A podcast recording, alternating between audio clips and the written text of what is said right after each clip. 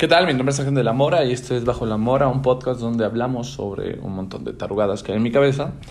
Y después de estarlas masticando un poco, las escupo en este soliloquio que después comparto con ustedes para que me den sus opiniones. Eh, ha sido una semana bastante interesante. Mm, o han sido unos días bastante interesantes que han pasado algunas cosas que, me parecen dignas de platicar. Mm, y no sé por cuál empezar. Creo que mm, el tema que más me, me parece interesante es el de lo que sucedió en una de las plazas de México, de el país de México, no sé en qué estado. No me metí, la verdad ni me quiero meter porque no quiero tener más información sobre eso. Vi el video y, y ya fue suficiente. Es más de lo que necesito ver. Mm, como saben, pues ha estado este mame durante algunos meses sobre una nueva película de Marvel, del hombre araña. Y mm, el lunes, me parece, el, el 29, creo que sí fue el lunes, pues fue la preventa. Y pues como era de esperarse, se cayó todo. Páginas en, las páginas de internet se cayeron, las plataformas de las apps se cayeron. Y había filas y filas en, en los espacios em, físicos. Y me parece que por lo menos ahora que ya se puede acceder a las páginas, em, ya no hay boletos en muchas funciones. En, por lo menos en las cuatro funciones que ya me metí, ya no había boletos. Es posible que eso pase con todas las funciones. Em, se, abarató, se abarató muchísimo la compra y, y pues eso podría ser algo bueno, ¿no?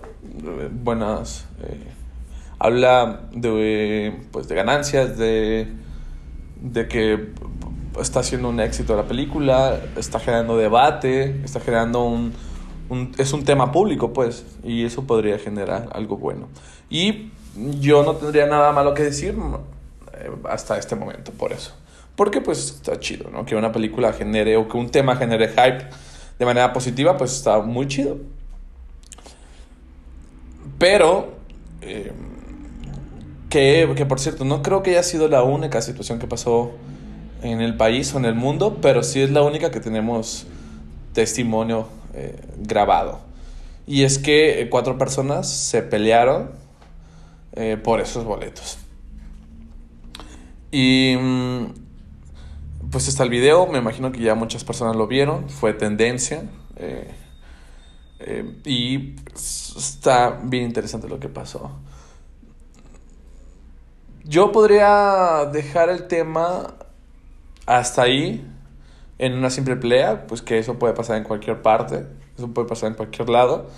En realidad los ánimos violentos en nuestra sociedad cada vez son más eh, persistentes, desafortunadamente, y, y, y la violencia y las peleas entre personas en la calle es algo más cotidiano de lo que me gustaría, de lo que nos gustaría a la mayoría.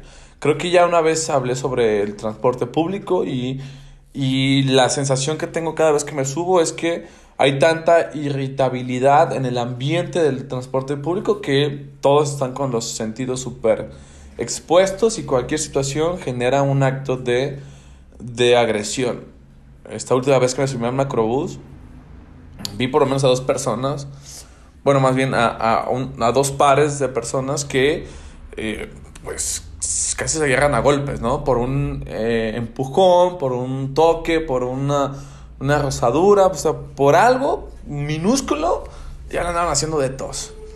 Y pues los entiendo, pues que están viviendo una situación de tanta ansiedad, de tanta presión, de tanta conflicto interno que pues los hace explotar en cualquier momento. Entonces, el hecho de que dos personas se pelean en la calle, tristemente ya es una cotidianidad, ya es algo normal y eh, pues se justifica por estos niveles de tensión que, que solemos tener en nuestra cotidianidad. Yo no lo haría, no está dentro de mis planes, no está dentro de mi forma de actuar. Y, y tampoco de las personas que, con las que me rodeo.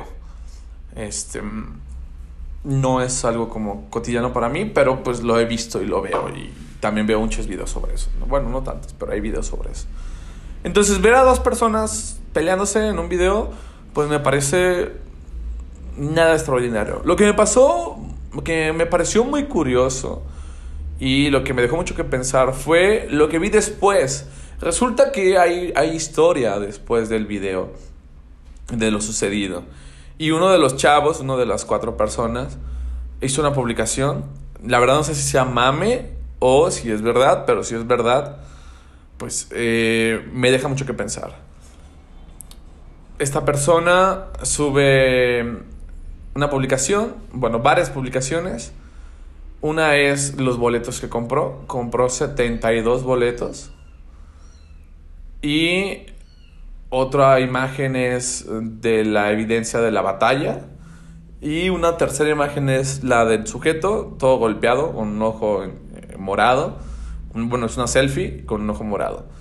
Y hace una publicación de que está vendiendo los 72 boletos a un costo de 1.200 pesos o 1.000 pesos. Y eh, ese costo es gracias a, o es por lo que le costó conseguir esos boletos, la pelea, pues. Y que por cierto, creo que es el, es el sujeto que le da una patada en la cabeza. Que también eso fue algo que me voló la cabeza. O sea, me pareció algo. Em, ya que supera los límites de mi racionalidad. A ver, puedo entender que desees algo con, mucho de, con mucha pasión y que eso te nuble un poco la vista y, y que puedas actuar un poco racional y que se puedan armar eh, palabras, puedas ofender, puede haber empujones. Pero a ver, que por una película le des una patada en la cabeza a alguien y por, otro, y por el otro lado por una película recibir una patada en la cabeza, me parece que eso eh, sobrepasa la, mi racionalidad. No sé, el único motivo por el, cual yo daría una patada en la cabeza o recibiría una patada en la cabeza, pues es por defender a mi familia. Es por el único motivo que yo ah, me arriesgaría a recibir una patada en la cabeza. Pero por cualquier otro motivo, pues mira, carnal, quédate con la fila, quédate con los pinches boletos. No tengo ninguna necesidad de que me des una patada en la cabeza por algo que después vi a verlo gratis en, televisión eh, mexicana, ¿no? Bueno, cinco años después, pero pues gratis. Em, entonces, eso fue lo que también me rompió mucho la cabeza. ¿Cómo estar dispuesto a recibir una patada en la cabeza por... y cómo estar dispuesto a dar una patada en la cabeza por unos boletos? Ahí hay un exceso de violencia que, que, puedo, que no puedo entender. Pues sí, se arman las palabras, hay unos empujones, pero pues ya, nos decimos algunas palabras, esas frases chilangas que se me hacen bien chistosas, de ver quién la apesta más, este, y, y esa jerga que se utiliza antes de las peleas me parece muy, muy interesante, digno de estudiar. Y ya, ¿no? Te, te, separas, te vas, llegan a un acuerdo, ¿no? Este, se echan un volado y ya. Pero la patada de la cabeza es un exceso, es un exceso. sí me pareció algo que no tiene sentido, pues. Pero pues, cada quien. Bueno, vende, hace esta publicación de que lo está vendiendo a mil pesos cada boleto. Va a haber un margen de ganancia de como de 900 pesos, que es demasiado. Y que lo justifica porque pues tuvo que pasar por esta situación de la golpiza. Esto no es casualidad y no es un acto aislado y no es no es una algo extraordinario, sino que es consecuencia de un dispositivo, o sea, una preconfiguración, una, unas reglas preestablecidas, a eso me refiero con dispositivo, que nos hacen actuar de esa forma. Esto ya lo he explicado en otros episodios y en otros videos que he hecho sobre eh, hegemonía, ideología y sentido común. hay una hegemonía, hay un poder eh, que tiene todo el poder en sus manos, que para poder eh, permanecer en el poder, valga la redundancia, para seguir estando en el poder, pues utiliza un chingo de, de herramientas, una de ellas es la violencia, pero otra, la más eficaz, es la ideología, que es comparte discursos de ideas, de pensamientos, de creencias, que eh, llegan a las personas y con el tiempo se convierten en sentido común. Ya ni siquiera sabemos que es una ideología, que es una creencia, sino que pensamos que es algo cotidiano, que es algo normal y que siempre ha estado en nuestra, en nuestra vida. La ideología se siente como algo que tú te pones, es algo que tú eliges y que te pones y que estableces. Se siente como algo extranjero que te pones, como ponerse una sudadera. Pero el sentido común es ya algo que tú tienes. Es como un brazo, es como un, el pelo, es como la boca, la voz. Cuando se logra instaurar un sentido común es cuando ya se logró todo em, el, la victoria de la hegemonía. Por ejemplo, algo que está pasando en este gobierno, en el actual gobierno, es, ellos iniciaron con la ideología de la cuarta transformación, eh, comenzaron a utilizar un montón de recursos desde el poder para decir que era la cuarta transformación, que este momento que estamos pasando era la cuarta transformación, que hubo tres transformaciones en el pasado y que esta transformación es tan importante como las otras tres. Y en un inicio pues, fue una ideología, pero ya se instauró como un sentido común y ya es tan normal decir 4T, la cuarta transformación, ya eh, propios y extraños lo dicen. En un principio había muchas personas que saben del tema que se negaban a, a, decir esto porque sabían lo que estaban provocando, pero eh, ya está súper metido en nuestras cabezas y súper normalizado hablar sobre la cuarta, cuarta transformación. Y ya sabemos a qué nos referimos. Y ya hay memes sobre eso, hay chistes sobre eso. Ya está súper metido en, la, nuestra cabeza la cuarta transformación. Ya no nos parece algo extraño o solamente de un grupo, sino que ya es, ya es parte de, del lenguaje cotidiano de, de, las personas. Que lo utilizan los que están a favor o que están en contra. Eh, en el discurso en contra, ahí está metida la cuarta transformación. Y...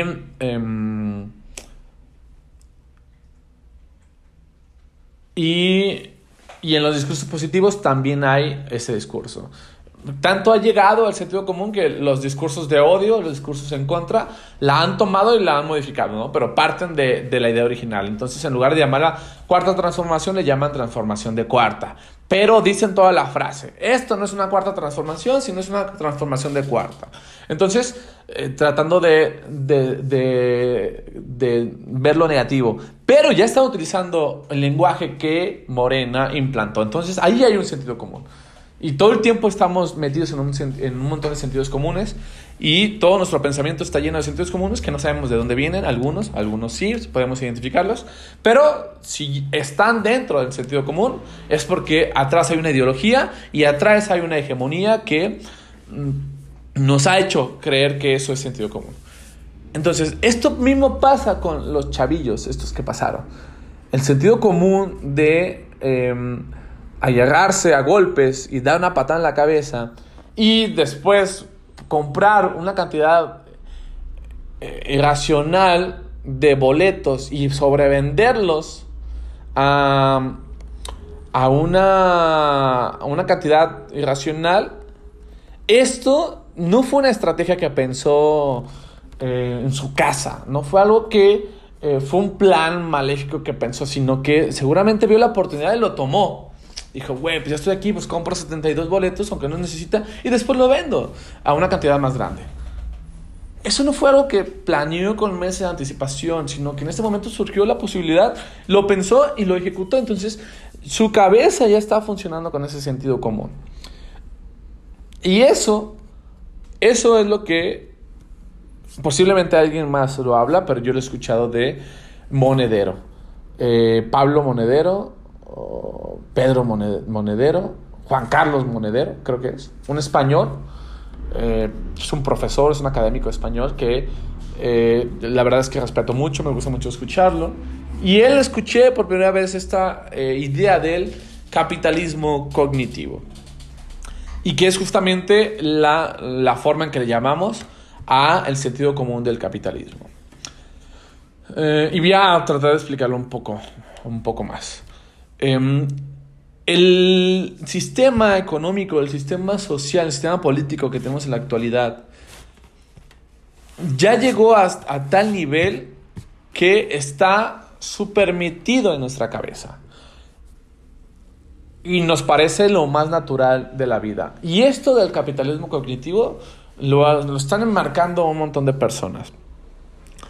No solamente monederos, sino que hay un montón de personas que, que, lo están denunciando. Y es que en nuestra cabeza ya está tan instaurado esta ideología, este poder hegemónico del capitalismo, que ya está dentro del sentido común.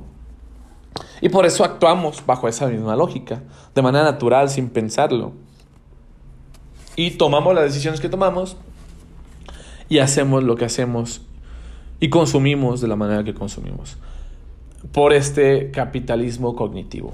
El capitalismo, que es, una, es un sistema económico, ya está tan instaurado que se convirtió también en un sistema político, que se convirtió también en una ideología y eh, por lo tanto después se convierte ya en una forma de pensar, en un sentido común que, que abraza a las personas.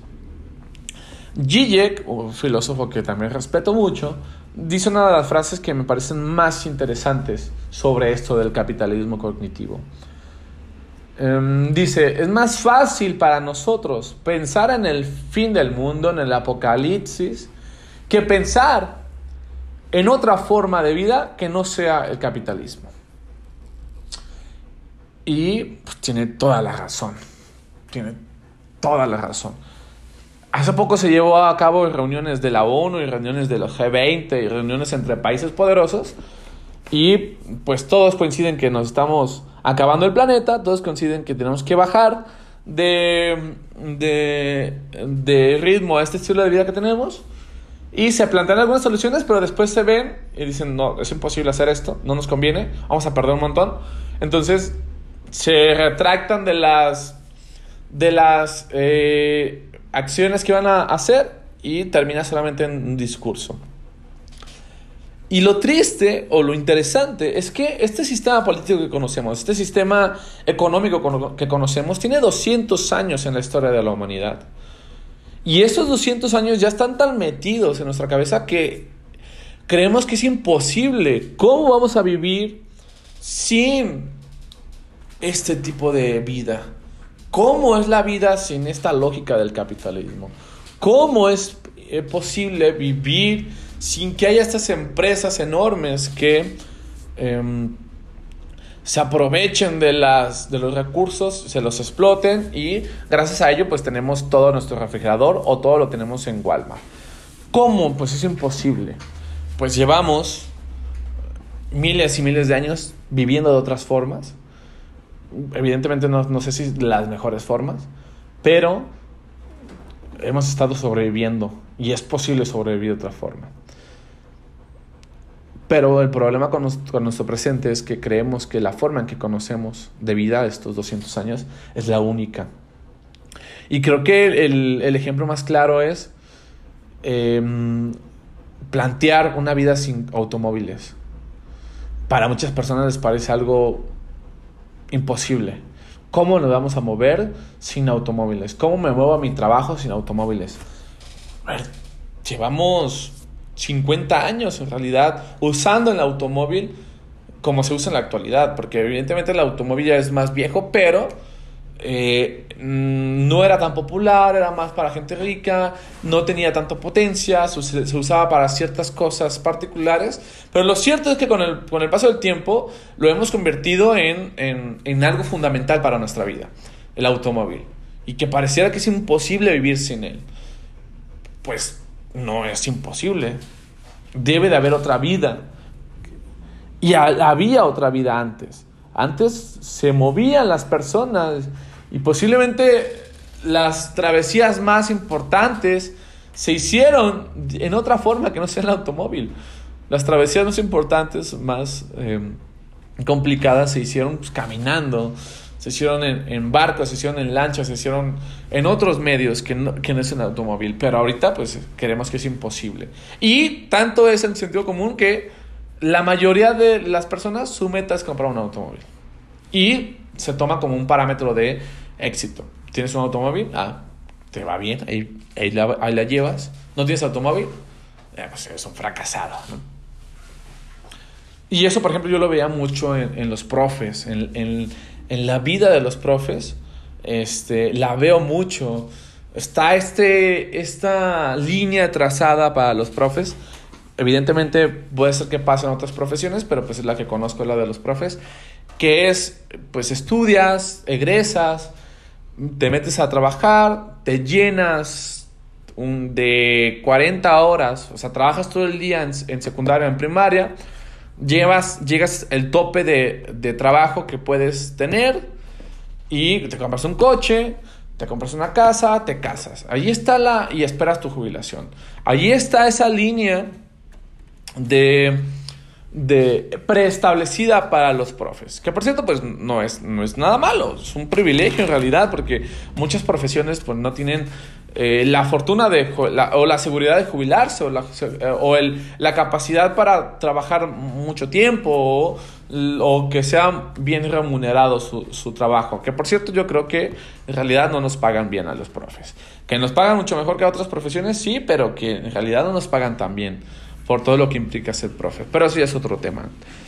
Eh, evidentemente este proceso preestablecido que estoy eh, enunciando está lleno de privilegios, está lleno de ventajas, pero en realidad tiene que ser así la vida de los profes, tenemos que seguir ese patrón de eh, titularnos, conseguir trabajo, que nuestra meta sea llenarnos de horas, después comprar el mejor coche, comprar una casa, casarnos, tener cuatro hijos y esperarte la jubilación. Eso es la, la vida del profe. Por lo menos no me ha interesado a mí ese tipo de vidas. Y no me interesa llenarme de horas en secundaria. Eh, al contrario, lo que he pensado es que em, quiero tener solamente 20 horas en secundaria. Después, con el otro tiempo que me queda, pues hacer otras cosas y hasta ahorita lo he hecho. Eh, por muchos motivos que tampoco quiero hablar en este momento. Y, también mi meta en la vida no es comprarme un coche. Lo quiero hacer, no lo he hecho en este momento por un motivo porque que no he tenido dinero, pero también porque no he querido. Porque también, pues, si hubiera querido, si me hubiera tenido una necesidad urgente, pues hubiera hecho todas las cosas para, para comprarme un coche. Y he, luchado contra esta lógica porque no me interesa seguirla y no quiero seguirla. Y si compro un coche, mm, va a ser para ciertas cosas, pero voy a seguir yendo a mi secundaria en camión, eh, yendo a mis trabajos en camión, porque me interesa que mis alumnos vean que yo llevo en camión, por una cuestión política. Pero eso ya es otra cosa. Entonces, a lo que me refiero es que esta estructura lineal de que la vida del profe tiene que ser de esa forma, ya está tan metida que si no la cumples, eres un fracasado. Y si sí la compras, pues está viendo bien, es un profe chingón. Pero eso ya está dentro de, de, nuestra estructura mental. Eh, que, nadie nos dice que lo hemos visto, que lo vemos en otros compañeros y que creemos que ese es el estilo de vida que, que necesitamos para nosotros. Pero no necesariamente es eso. Entonces, mm, es imposible para nuestras cabezas pensar en otro tipo de vida. Y si lo pensamos, si nos lo podemos imaginar, es complicado pensarlo sin decir que estamos fracasando. Yo, pues, em, no, he comprado coche y, me resisto a comprar un coche y, digo, no, espérate otro año más, hay que juntar más dinero, mejor gástalo en otra cosa. Y aunque no compro un coche y aunque estoy rompiendo con esta lógica, eh, me es difícil todavía no sentir como culpa, no sentir como que estoy siendo fracasando, como verlo como que no estoy progresando. Aunque no lo hago, aunque no estoy siguiendo la lógica que me marca la, historia de, los profes, pues tampoco es que me siento súper bien y que me siento que la estoy rompiendo, sino que eh, sí hay una sensación de que estoy fracasando o de que no estoy haciendo las cosas tan chido o que em, algo estoy haciendo mal. Entonces, aunque no lo haga, aunque no siga con esa lógica, hay una sensación de que estoy haciendo las cosas mal. Entonces, ahí está ese capitalismo cognitivo. Y em, allí está esa voracidad y está ese sentido común. Es imposible Y si es posible imaginar otros mundos, hay esta sensación de culpabilidad, de fracaso, de eh, no estamos haciendo las cosas bien o así no debería de ser y eh, te está yendo mal. Pero en general es imposible. O eh, los pensamientos que hay pues no son tan radicales. Pensar un mundo radicalmente distinto al que tenemos en la actualidad es muy muy imposible. Y algo que, que afirma esta idea es, em, es, un comentario que escuché en algún podcast de que pues eso se manifiesta en el cine. En el cine todas las películas que estamos viendo hablan sobre panoramas apocalípticos o posapocalípticos. Ahorita está Duna, pues que, están peleando por por em, por em, un recurso natural. Em, está Mad Max, que también es una vida post-apocalíptica en un desierto que se pelean por agua. Em, fíjense cómo ahí está otra vez lo de la pelea. Ahí vamos encontrando similitudes. Eh, el conflicto, hay un conflicto por querer tener un recurso que es, em, que es escaso. Y que, es lo mismo que pasa con los boletos de, de Spider-Man. Es un producto que es escaso, hay unos asientos eh, em, contados y pues hay esta pelea para ver quién los obtiene. Y una vez que hay un, hay un ganador, hay alguien que los obtiene, eh, tiene cierto poder y puede hacer con ese poder lo que le plazca. Lo vemos en Mad Max, lo vemos en, en Duna, lo vemos en muchas otras películas que nos hablan sobre eso. Entonces, evidentemente por eso nos comportamos así, porque lo vemos en todos lados, porque está metido en nuestro sistema em, eh, cognitivo, porque así se han manejado las grandes empresas, los grandes emporios, los grandes capitales del mundo. Quieren obtener un recurso que es limitado, causan conflictos bélicos para obtener eso, y una vez que lo tienen, tienen poder y pueden hacer lo que se desplazca con ese poder. Eh, la historia de Estados Unidos, es la historia de América Latina que ha sido eh, explotado por las grandes eh, economías del mundo, que lo único que han traído para México y para Latinoamérica es dolor, muerte y sufrimiento y explotación. Entonces, esa historia del video de los chavos peleados en realidad es la historia de los últimos 200 años. Em, solamente que ya ha llevado a, los individuos.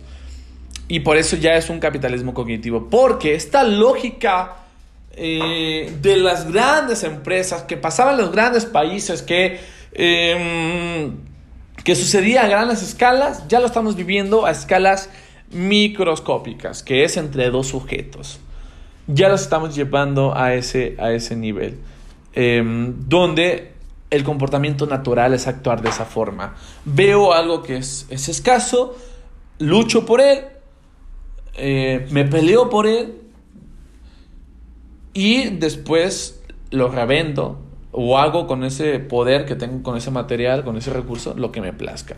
Y está esta persona vendiendo a mil pesos cada, cada boleto. Pues, irracional completamente irracional. Lo único que deseo es que nadie los compre, pero evidentemente siempre va a haber un, un roto para un descosido. Entonces, evidentemente alguien se lo va a comprar a mil pesos, pero pues eso es culpa de ellos.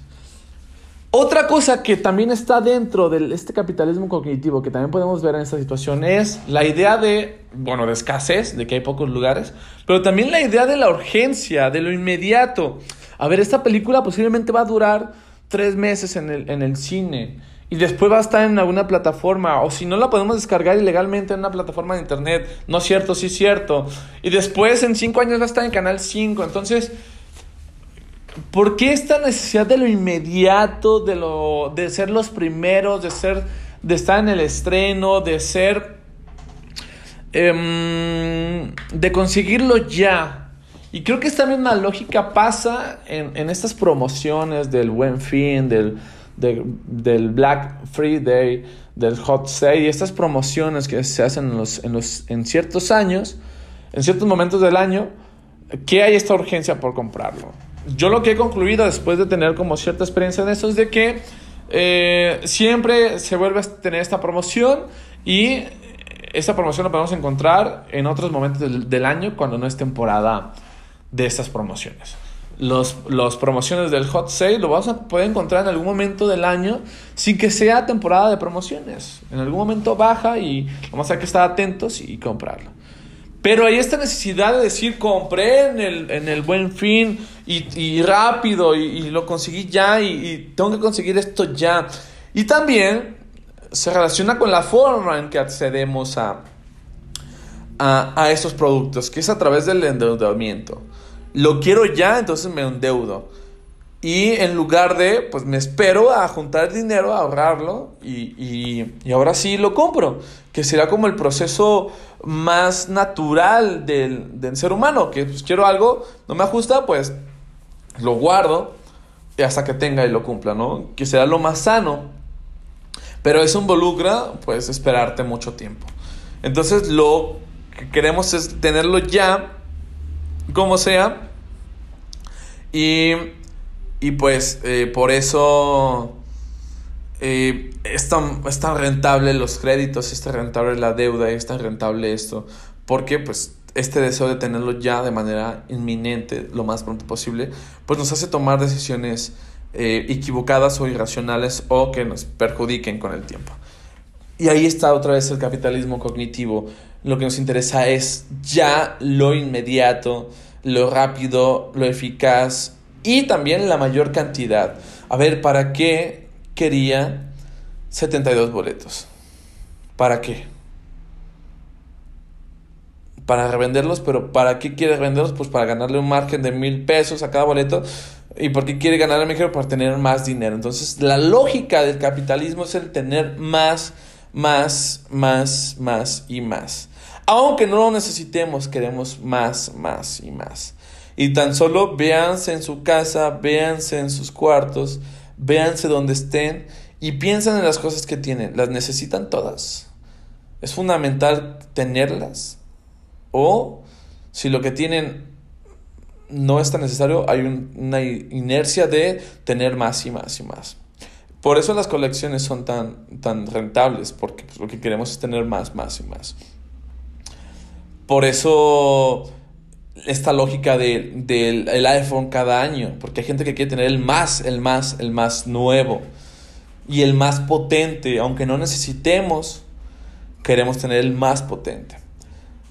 Yo compré un iPad hace dos años y la compré con una potencia bastante, bastante buena bajo un argumento primero, pero ya después me di cuenta que en realidad no necesitaba tanto.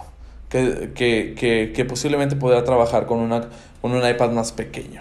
Y la vendí, me acabé el dinero, pero la idea era comprar algo más pequeño, más económico y, y que era más pequeño. Entonces, bueno, eso lo entendí con el tiempo, pero ¿por qué siempre queremos el, lo más, lo más, lo más? Es, es, muy rara las personas que quieren lo menos, lo justo. Y eso es algo que escuchaba hace poco sobre la comida. Em, hay un problema alimenticio enorme eh, en el mundo. Hay gente que está muriendo de hambre en el mundo. No en ciertas partes como se cree, como se está muriendo en África. No, pues en todas partes, en este momento en el mundo, en todas partes, aquí en Guadalajara, alguien se está muriendo por falta de alimento. Y en China y en Estados Unidos y en cualquier país, mm, sin importar la economía, hay alguien que se está muriendo de, por falta de alimento. Y el problema es que comemos demasiado. Comemos demasiado. Y pregunta, ¿cuántas veces que te sientes a comer quedas con esta sensación del mal del puerco, de que estás a reventar? Porque pues, estás comiendo demasiado. La cantidad de comida que nos estamos metiendo es más de la que necesitamos nuestro cuerpo para funcionar. Evidentemente pues, hay una lógica del placer, del deseo, de, sentirte satisfecho, pero en realidad estamos comiendo más de lo que necesitamos nuestros cuerpos para funcionar. Y eso pues provoca el acaparamiento de, de los alimentos y, y que evita que los alimentos lleguen a otras personas. ¿Cuántas cantidad de alimentos se tiran a la basura? porque no se aprovechan y porque en una mesa se querían eh, se quería ver en abundancia. En un evento, cuántas eh, comidas se tiran a la basura porque pues querían que hubiera de más para que las, gente, las personas se atascaran y, y, y pues se atascaron y mucha comida sobró. En lugar de dar lo justo a cada quien para que tu cuerpo quede satisfecho, pues se hace de más y se tira después. Y eso me recuerda a la, película de Juego del Hambre, que por cierto pues, no es la primera vez que ha pasado en el mundo, también los romanos y los griegos hacían eso. De, eh, hay una habitación del vómito donde comes y una vez que te sientes lleno, vomitas y, y vuelves a comer. En el juego, de el juego de Tronos, en Juego del Hambre, se puede ver que hay un líquido, una, una bebida que te ayuda a vomitar pero en realidad, romanos pues lo hacían, me imagino que metiéndose el dedo a la boca, no sé, sí. Para vomitar y sentirse otra vez vacíos y empacarle más. Porque lo importante es el placer de comer, el placer de, del paladar. Y bueno, como búsqueda del placer, pues eh, lo puedo entender, pero no es funcional para nuestro cuerpo, no necesitamos tanta comida. En realidad, con, si fuéramos... Eh, muy exactos con la cantidad de calorías que necesitamos por nuestra actividad diaria, podríamos comer menos aportando las calorías suficientes para funcionar, pero em, pues nos sentiremos insatisfechos y el deseo de consumir más y quedar hasta vomitar, pues es más importante que los nutrientes y las calorías que necesitamos. Allí está otra vez esa lógica de consumir más y más y más y más. Y por eso está esta lógica de tener más tenis, tener más de todo, tener más coches. A ver, necesitamos tantas cosas, necesitamos tantas cosas que tenemos en nuestros cuartos, en nuestras habitaciones, en nuestras casas, en nuestro mundo, es necesario tener tantas cosas. La respuesta sencilla es no. Pero las tenemos por este capitalismo cognitivo que lo que quiere es tener más, más y más y más. Y el problema es que esto nos lleva a ese tipo de situaciones donde con tal de tener más, vamos a hacer lo que sea para obtenerlo. Y eso involucra matar personas, golpearse con personas, eh, atentar contra la vida de otras personas, de animales, de plantas, de seres vivos, de lo que sea que se ponga en nuestro camino para, para eso. Y no es la primera vez y no es, eh, no es el inicio del sentido común del capitalismo cognitivo, ¿no? Ya está ya lleva muchísimo tiempo, pero ahorita lo estamos viendo en algo tan simple como una película. Va a pasar después en algo tan fundamental como el agua. Va a pasar después en algo tan trivial como eh, comprar un foco o comprar eh, un calcetín. Esta lógica del capitalismo cognitivo, esta lógica de eh, tener más, va a afectar a todas las cosas con las que consumimos. A todas y cada vez va a ser peor. Y el, y, el grado más agresivo va a ser cuando sacan cosas fundamentales como el agua, como los recursos naturales básicos que necesitamos para sobrevivir. El agua, el calor, em, la comida, el alimento, que va a llegar en algún momento y va a pasar eso. Entonces ya no nos va a ser, ya no nos va a ser extraño pelear por agua, porque ya tenemos en nuestra estructura cognitiva pensado que es, está bien pelear por agua, está bien pelear por lo que necesitamos, porque ya lo hemos visto, ya lo estamos viendo con algo tan simple como unos boletos una película meca, que por cierto pues, ni es la gran película. Hay mucho hype, pero pues, no va a ser la gran película que va a cambiar nuestra forma de entender el cine. Imagínense la trivialidad de esto y el mensaje que deja al mundo y a nuestra mente esto se están peleando por la trivialidad más trivial de toda la existencia. Una simple película que ni siquiera es la gran película. Todavía fuera por juego el, el, el de los Avengers que implicaba el final de una, de una era, que implicaba em, la conclusión de un de pues una historia muy importante a lo mejor tiene sentido, no hay una justificación. Pero ves una película meca que hay mucho hype porque posiblemente van a salir tres, eh, tres Spider-Man, que pues, la verdad eso me parece interesante, pero no está confirmado, a lo mejor no sale nadie, va a haber una decepción y mientras un güey va a tener una patada en la cabeza por esa película. Y a lo mejor si le va bien, pues gana algunos miles, pero eso vale la pata en la cabeza. La verdad es que ni por un millón de pesos aceptaría una patada en la cabeza. Ninguna. Eh, no, no tiene sentido eso. Respeto mucho mi cabeza para recibir una patada en la cabeza por. por. por. Ah, por lo que sea, la verdad no. O sea, ¿por qué voy a infligir daño a mi cuerpo por algo material? No me parece que tenga sentido. Por ninguna situación lo haría. Y, y también por ninguna situación patearía la cabeza de alguien. A menos de que se metieran con mi familia, pues. En, un acto de defensa propia. En un acto de, de, de defensa de, de, los seres queridos. Ahí sí, pues. Haría lo que sea necesario. Eh, pero. Pero algo tan trivial. Eh, me parece eh, muy lamentable, muy triste. Y, y, lo que está preparando es eso.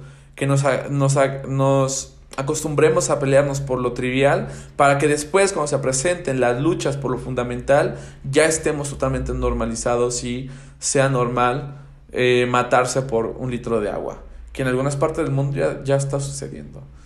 Y, y, va, va, a pasar tarde o temprano si seguimos con ese estilo de vida y que por cierto yo no veo ninguna intención de que cambiemos este sentido de vida. Entonces ya valimos popó. Bueno, es todo lo que tengo que decir. Nos vemos hasta quién sabe cuándo. Adiós. ¿Qué tal? Buenos días, espero que estén muy bien. Mi nombre es Ángel de la Mora y esto es Bajo la Mora, un podcast donde hablamos sobre un montón de interrogadas que están en mi cabeza y a través de este soliloquio las comparto con ustedes. Eh, hoy estoy grabando en la mañana, me propuse a ya solamente grabar por las mañanas porque en las noches eh, ya estoy un poco cansado y mm, estoy bostezando mucho el problema de grabar en la mañana es que pasan muchos camiones y se va a escuchar ahí el sonido. Pero pues X. Hay cosas peores. Bueno, eh, espero que estén muy bien, espero que estén muy chido. Hoy es lunes, es mi día de descanso, el día que descanso del fin de semana. Y espero que en el futuro pueda seguir teniendo este, este maravilloso descanso de los lunes. La verdad es que considero que es un privilegio descansar los lunes. Eh, no puedo entrar en el mame de que los lunes son lo peor, porque mis lunes son muy buenos, pero eh, ojalá que nunca desaparezcan y mmm, ojalá ustedes puedan pronto tener algo así en sus vidas, que no odien los lunes. Pero les recuerdo que lo que no odian, lo que odian no son los lunes, sino este sistema capitalista de explotación laboral que nos hace odiar nuestros trabajos, que nos explota hasta el cansancio y que nos hace responsabilizarnos de esos problemas y em, por lo cual nos hace sentir culpables y, y fracasados. Entonces, pues eso, es el problema principalmente. No es cosa suya, sino es una estructura que nos tiene de sabor. Pero no se preocupen, en unos 400 años vamos a poder superar este ismo llamado capitalismo y eh, posiblemente llegar a algo peor o, o, algo mejor, ya veremos. Le de hoy platicar sobre dos cosas. Bueno, casi siempre tengo ganas de platicar sobre dos cosas, pero al final nomás termino hablando de una. Pero pues, X.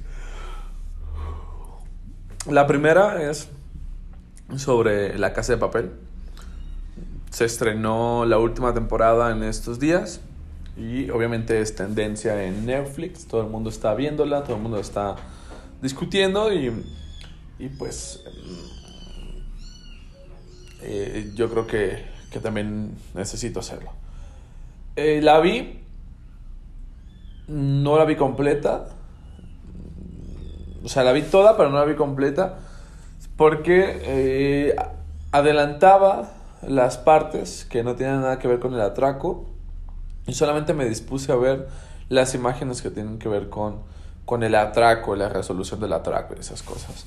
Por lo tanto, todos los flashbacks eh, no los vi y la verdad, la conclusión que tengo, bueno, vi algunos y después de verlos, la conclusión fue, fue son innecesarios, en verdad son innecesarios para la trama.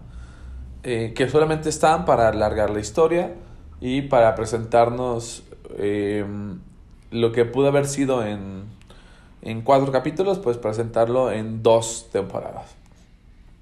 Y eso es, lo, eso es la percepción que tengo al final.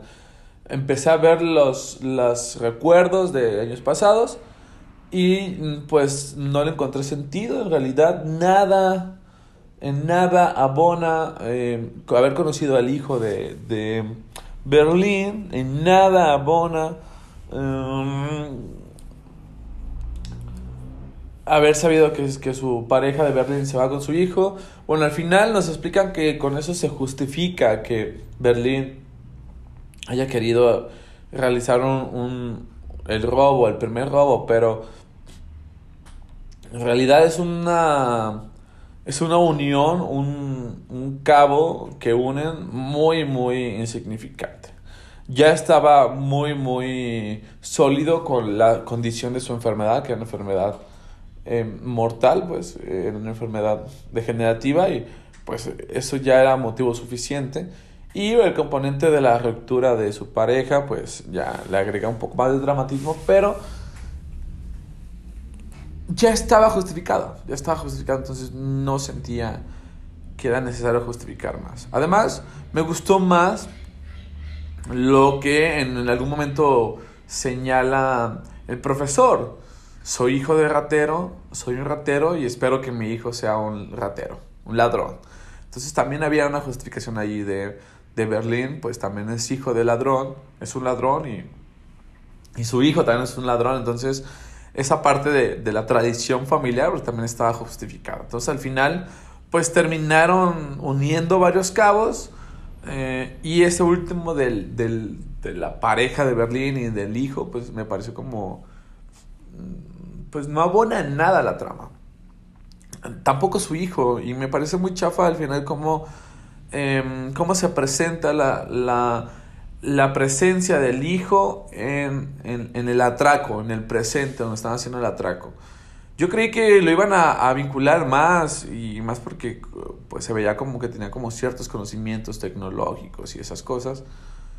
Um, y creí que iba a tener una presencia mucho más importante dentro del atraco y al final es insignificante lo que hace y también lo resuelven muy, muy, muy chafa. Entonces, no, no, no me gustó nada eso. Entonces decidí que no iba a ver los, los, los recuerdos porque creo que en realidad no sirven de mucho. Solamente me dispuse a ver los, los momentos que tienen que ver con el atraco, la resolución del atraco. Y al final, pues me la aventé en, en una hora, porque lo que me parece muy, muy importante es que pues, el atraco, en realidad, las escenas del atraco pues se pudieron haber hecho en, en dos, en dos eh, capítulos. Algo que, que, comentaba mi mamá, que pues, tiene mucho sentido, es que pues al final pusieron estos recuerdos para explotar la capacidad actoral de, de Berlín, del actor que hay detrás de Berlín, y también pues del personaje de Berlín, que yo creo que fue de los más entrañables de la serie. Y que pues desafortunadamente muere en, la, en, la, en el primer atraco y pues no quisieron desaprovechar ese personaje y mucho menos desaprovechar pues las capacidades actorales de este sujeto. Y pues lo, lo introdujeron y, y yo, incluso yo siento que esa última temporada pues tiene un, montón de protagonismo en estos recuerdos. Pero pues que no abonan en nada. Si esta es si esa es la justificación pues estoy de acuerdo. Qué padre me gusta qué chido. Eh, porque estoy de acuerdo, es un muy buen actor y, me parece chido el personaje. Pero lo demás no me parece que ayuda en nada. Desde mm, que salió el segundo atraco, no tenía muchas ganas de verla. Y antes de comenzar con eso, tengo que decir que a mí me gustó muchísimo la primera temporada, bueno, el primer atraco de, de, de La Casa de Papel me gustó muchísimo. Me pareció muy, muy interesante su propuesta, la estética, eh, la forma en que se desarrolló, los arcos de los personajes, eh, personajes como Berlín, me parece muy, muy bonito su, su arco. Eh, el arco de, de, de Raquel, la, la investigadora, y su historia de amor con, con Salvador o con el profesor me parecía muy, muy bonita. Y sobre todo me parecía muy interesante porque me parecía que había cosas que yo no había visto en el pasado. Y justamente eso es algo que, que he estado como buscando últimamente. Vivir experiencias que sean como novedosas y que no se hayan contado de esta forma. A ver, historias de robos hay muchísimas. Pero abordarlo desde esta forma me parecía muy, muy, muy, muy interesante y muy novedosa. Y por eso me encantó la primera, el primer atraco. Y, y para mí hubiera quedado súper bien haber terminado en eso. Haber terminado en el primer atraco y ya.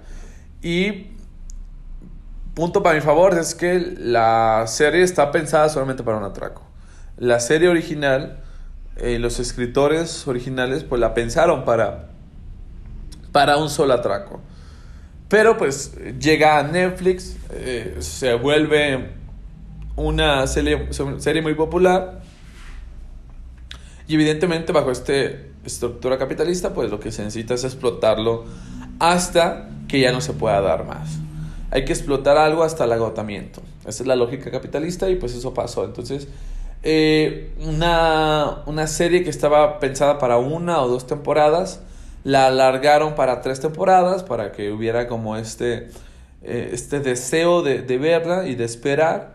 Y pues también inventan otro atraco ahí fue lo de donde yo ya perdí muchas esperanzas sobre la serie. Ya mm, pues ya era muy forzado este segundo atraco. La primera vez vi cosas muy interesantes, me gustó mucho el planteamiento del, del atraco, me gustó mucho la, la construcción de, del atraco. Eh, me parecía que la forma en que lo presentaron era muy real de de cómo el profesor había estudiado también el, el caso, que las posibles decisiones de la policía o del gobierno, pues las tenía premeditadas. Y además de que en realidad eran como pocas decisiones.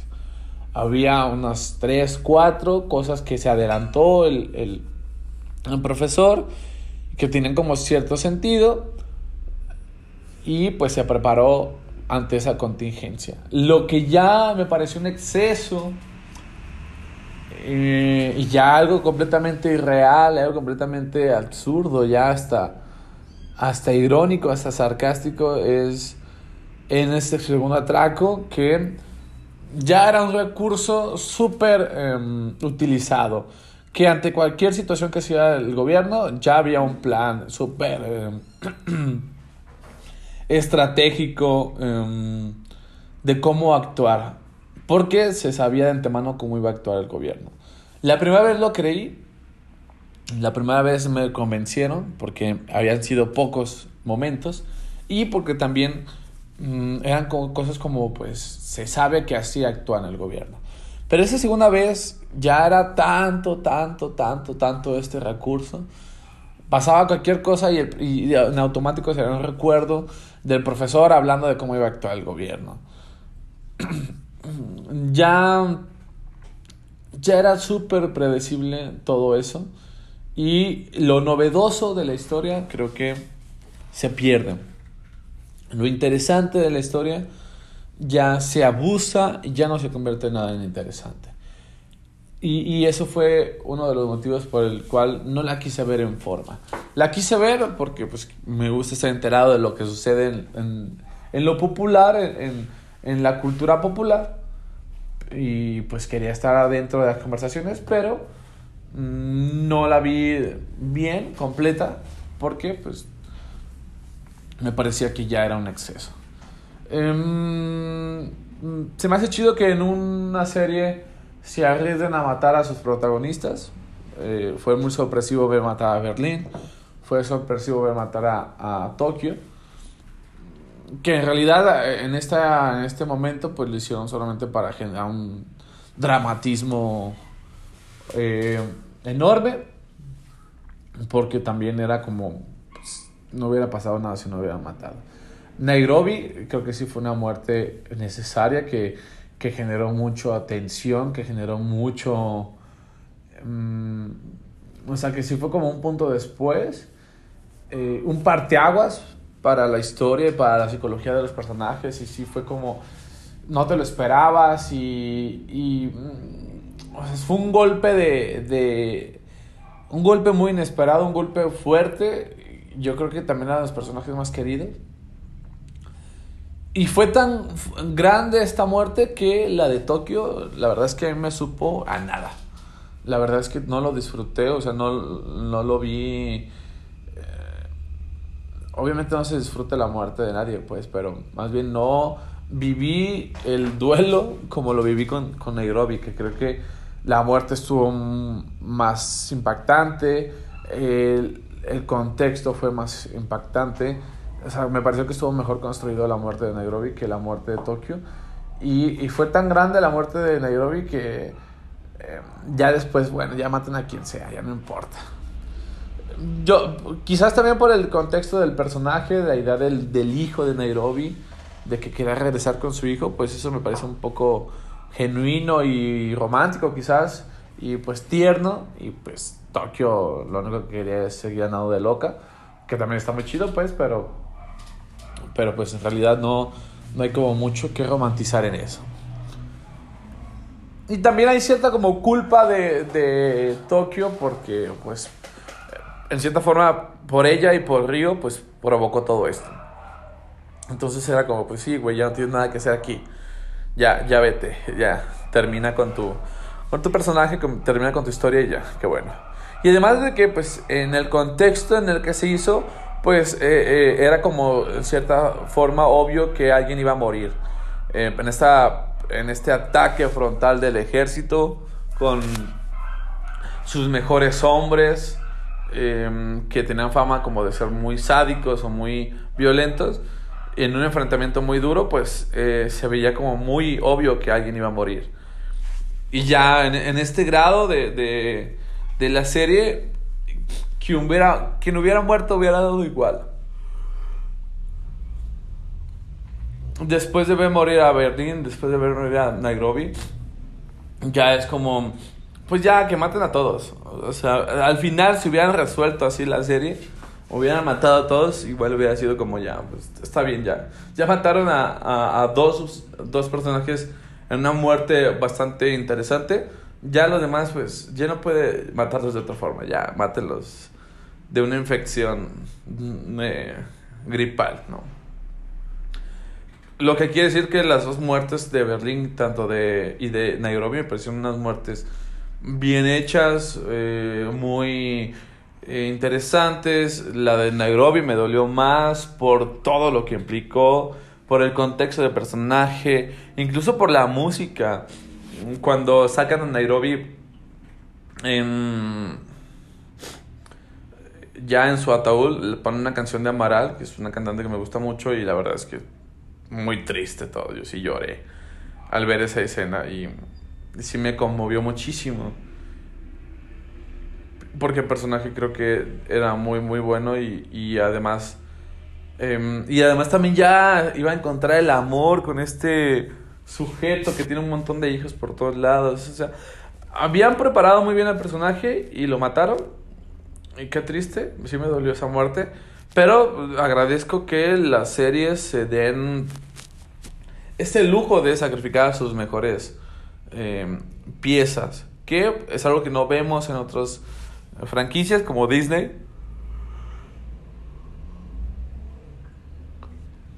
En Marvel, por más que alguien muera, pues lo reviven o, o no se dan el permiso de, matar a tantos personajes. Em, yo creo que la, la muerte más dolorosa fue la de Iron Man, pero pero pues ya después de salvarle la vida a tantas personas. Y eh, también era como eh, imposible que después de tantas peleas con tantos villanos poderosos solamente uno muriera, pues también es como muy irracional. A ver, en una situación así compleja, la baja de, de miembros de los, equipos es, es normal. Es, es, muy normal y, y, y, pues tiene que pasar. Eso es lo realista. Lo ficticio es que nadie muera y que todos al final puedan hacer sus vidas normales.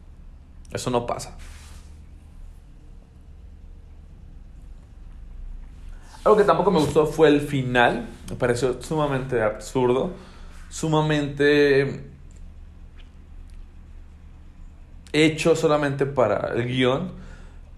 Y es, es importante eso porque en contraste con la primera temporada, la primera Traco, es que la verdad es que se habían comportado muy realistas. Esta serie me parecía muy realista en el comportamiento de los atracadores, el comportamiento de los policías, el comportamiento de todo el mundo. Era como, bueno, es que eso puede pasar, eso, eso haría el gobierno, eso haría la, la, los atracadores, eso haría, o sea, es una situación muy, muy realista.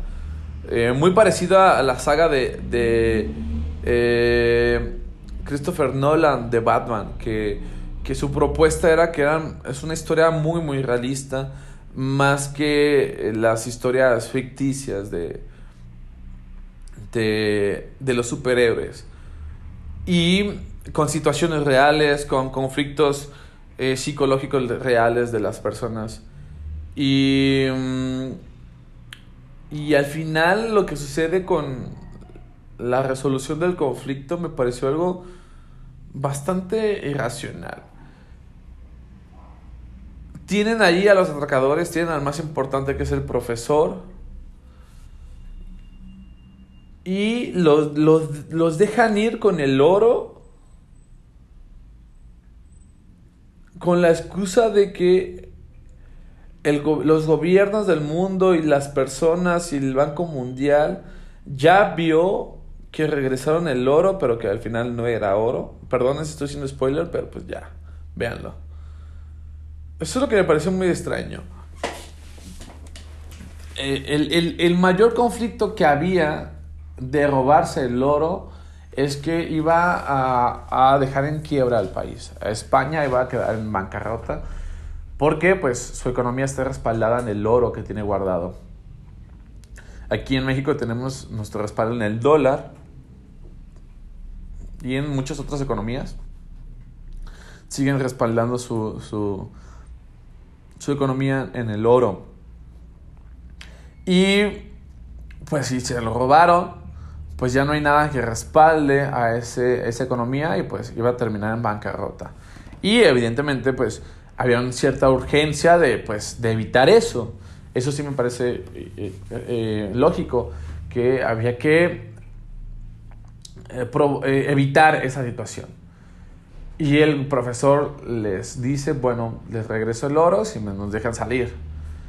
Y regresa el oro, las cámaras eh, observan que, que, llegan unos, trailers con oro y ya la economía otra vez regresa a su estado normal porque pues ya, ya hay quien respalde a esa economía. Y resulta al final pues que ese oro no era real, que era latón o que era algún otro tipo de material. Y el inspector pues le reclama eso a, a este güey, al profesor, y el profesor le dice, a ver, ya todo el mundo sabe la verdad, digo, todo el mundo sabe esta idea que nosotros hemos querido mostrar, todo el mundo sabe, eh, piensa que es verdadero, este, que es verdadera esta, esta situación, todo el mundo ya vio que, que hemos regresado el, el oro, pues el único que sabe que es mentira eres tú. Y pues, eh, pues cállate, haz como que nada haya pasado y, déjanos ir. A mí esa parte me parece ya muy, muy basura, es muy falsa esa parte. Yo creo que en realidad no los hubieran dejado salir. Si hubiera pasado esto en la vida real, si ya tienes allá a las personas que te jodieron muchísimo, que provocaron muertes, que provocaron bajas de tu equipo, que destruyeron un montón de cosas y que te afectaron tanto personalmente como fue el inspector, ya no los dejas ir, no los dejas ir. Y, más porque pues al final también fingieron que, que murieron y lo que también me parece muy extraño es hasta el final se convierten como en protegidos del gobierno porque los mueven en, en, en, automóviles oficiales y, utilizan bases del, del, del, gobierno, de la milicia. Entonces eso ya no me parece nada lógico. Muy bonito para la historia de los personajes, pero eso ya no está nada lógico. Si ya tuvieron esta pantalla del, del oro que es falso, que generó estabilidad económica, y ya los tienes ahí en la mano, pues recuperas el oro, torturas a alguien para que lo, lo, lo, lo demuestren dónde está y los demás los matas, en verdad, ¿no? Y, y, no te pones tan de pechito, porque eso es lo que me pareció muy extraño, que al final, pues los puso, los puso de pechito cuando en realidad ya no tenían nada con qué extorsionarlos. Muchas cosas tenían sentido porque había información que, que podían utilizar contra el gobierno, pues que eh, eh, podía causar mucho daño. Pero en esa situación, en, esa última situación, ya no había nada con qué extorsionar, más que decir que era falso lo del oro, pero, em, pero también había forma de, de evitar eso. Pero no, la forma en que resolvieron me pareció muy falsa, muy eh, se me hizo muy chafa que ya al final el gobierno se, diera tanto sin ningún tipo de problema ante, ante las peticiones de eso. Y al final incluso se resuelve como muy chafa. Pues si, si, si, hubiera sido así de fácil, pues luego, luego metan al profesor y ya se, se resuelve todo el pedo desde hace cuatro capítulos. Pero, mm, pues, alargaron la historia y lo acabaron muy, muy sencillo. Y se nota que querían acabarlo muy, muy rápido. Que la idea era ya finalizar como sea. Algo que me pareció interesante, que me hubiera gustado ver mucho más tiempo, es la interacción entre Alicia y, el profesor. Este, este arco del personaje de Alicia de que se convence al final de, estar con ellos. me, me, pareció interesante, me gustó mucho la escena cuando Alicia va a la casa del inspector y, ahí se, se vuelve eh, hay pues una, una, parte de mucha tensión. Yo creo que fue el momento de más tensión sentí cuando el profesor está en, el, en, el, en, el, en la cajuela y se libera y, y, en lugar de escapar ayuda a Alicia. Me parece... Eh, me pareció un momento de mucha tensión que no lo sentía en toda esa temporada, no lo había sentido. Eh, y que en la primera temporada sí sentí mucha tensión. Ahorita en esta temporada este fue el momento donde más tensión sentí, donde dije, no manches, no lo van a tomar, ojalá que sí lo liberen, ojalá que sí lo libren. Eh, y, esa parte me gustó mucho. También esa, la solución, que también ya la había pensado el profesor, se me hace como eh, muy chafa sobre la, la, basura, ¿no? Este recurso de que el profesor ya había pensado cómo iba a pasar las cosas y, había tenido, y tenía un plan maestro en contra de eso, fue divertido las primeras tres veces. Ya después, escucharlo tanto, tanto, tanto, me parece ya un exceso y ya no hay imaginación. Y, o sea, ya, ya bájale con este pedo. ya, no, ya no se puede ser eh, ya mucho. Pues. En general, creo que la historia es interesante, es, buena. La primera historia. El segundo atraco, eh, si le quitamos todas las escenas extras, nos quedamos con una, con una temporada de cuatro capítulos que están entretenidas, que hay un poco de tensión, que se resuelve muy chafa y, y que qué bueno que ya acabaron con esto y espero que ya no haya, haya más cosas. Porque la verdad ya es un exceso. La primera idea yo creo que la explotaron muy bien. Esta ya fue una sobreexplotación que terminó al, al agotamiento y ya no se puede dar más. Y pues los entiendo, lo importante es sacar dinero, pues. Pero sí me pareció un exceso esta, esta última temporada. No sé a ustedes qué les pareció, les gustó, no les gustó, qué, em, qué fue lo más divertido, qué fue lo más interesante. Cuéntenme en sus comentarios. Adiós.